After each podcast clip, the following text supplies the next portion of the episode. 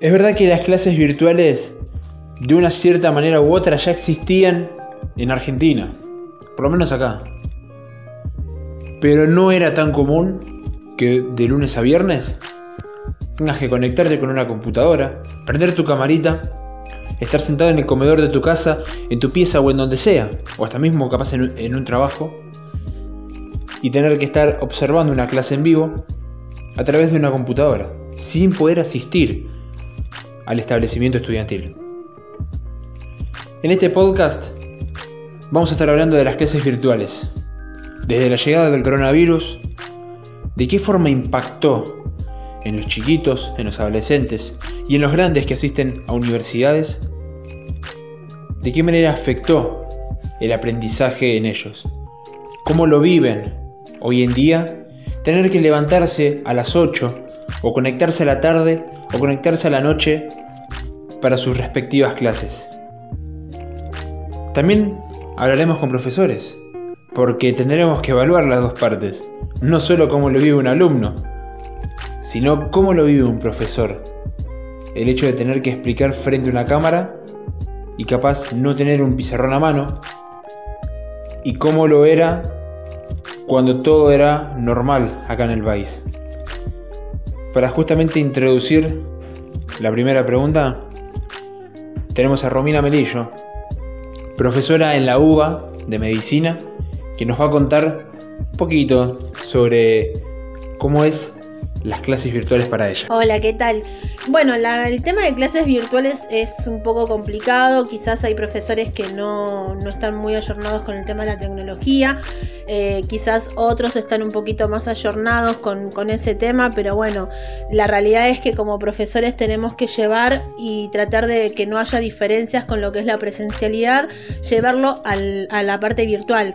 Es muy difícil eh, poder sostener quizás la mirada o el entendimiento o la atención, si bien en la presencialidad pasa bastante lo mismo, pero bueno, acá digamos como que eh, presta también a que los alumnos se distraigan un poco más o quizás dejen eh, la cámara apagada y sigan conectándose o uno cree que está digamos conectado y no. Es bastante complejo, pero bueno, no creo que, que sea imposible. Bueno, de ahí tuvimos la interesante respuesta de Romina Melillo, profesora de la UBA de la carrera de medicina, que al menos yo, por lo menos que tengo compañeros de están siguiendo esta carrera, me pregunto cómo hacen con el tema de las prácticas, ¿no? porque obviamente medicina no solo es el conocimiento, sino también aplicarlo. Eh, pero bueno, ahí tuvimos una gran, gran respuesta eh, de Romina.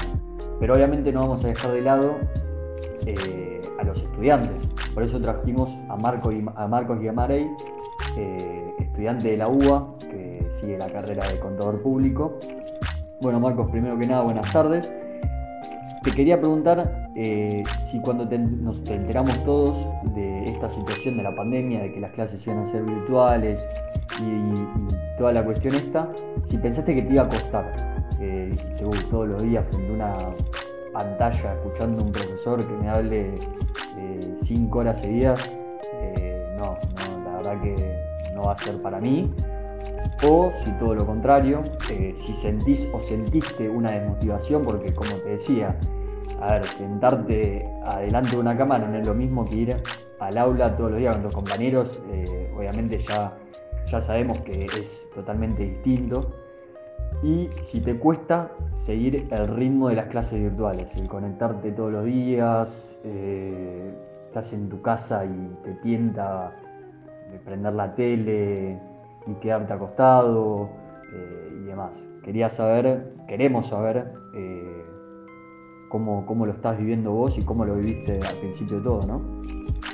Hola chicos, ¿cómo están? Sí, la verdad que sí. Eh, en relación a la primera pregunta que me habías hecho, de si pensaba que me iba a costar o no, la verdad es que me costó y pensaba que me iba a costar.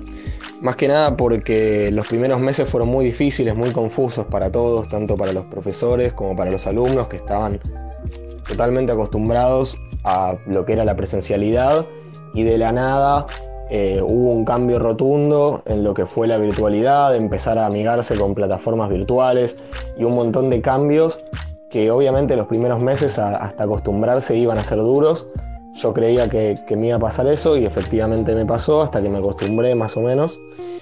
Y eh, después también en relación con la motivación, yo creo que eh, juega un factor clave el tema de estar con, rodeado de personas. Más que nada, eh, al estar solo en tu casa a mí me pasaba que muchas veces no tenía motivación y quizás yendo a la facultad o al lugar en donde uno estudie, está rodeado de gente que todo el tiempo lo está motivando a, seguir estudiando, a seguir yendo.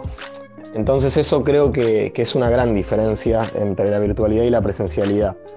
Y después, en relación a la última pregunta, con, que tenía que ver con el ritmo, si lo podía llevar, la verdad es que este último tiempo sí lo pude llevar, más que nada porque, porque se me generó como una especie de costumbre. Entonces, eh, al estar acostumbrado y al, y al no tener tantas distracciones, que eso también es muy importante en el lugar en el que estoy, eh, al momento de, de, cursar una materia, hace que dentro de todo no le pierda tanto el ritmo.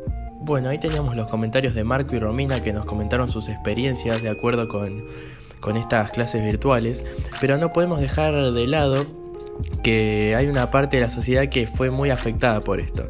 En una encuesta realizada por UNICEF que midió el impacto de la pandemia en hogares argentinos, encontraron que el 18%, de, las, el 18 de los adolescentes no tiene internet en su casa y el 37% no tiene acceso a una computadora, es decir, un medio que le permita participar de estas clases virtuales, ¿no?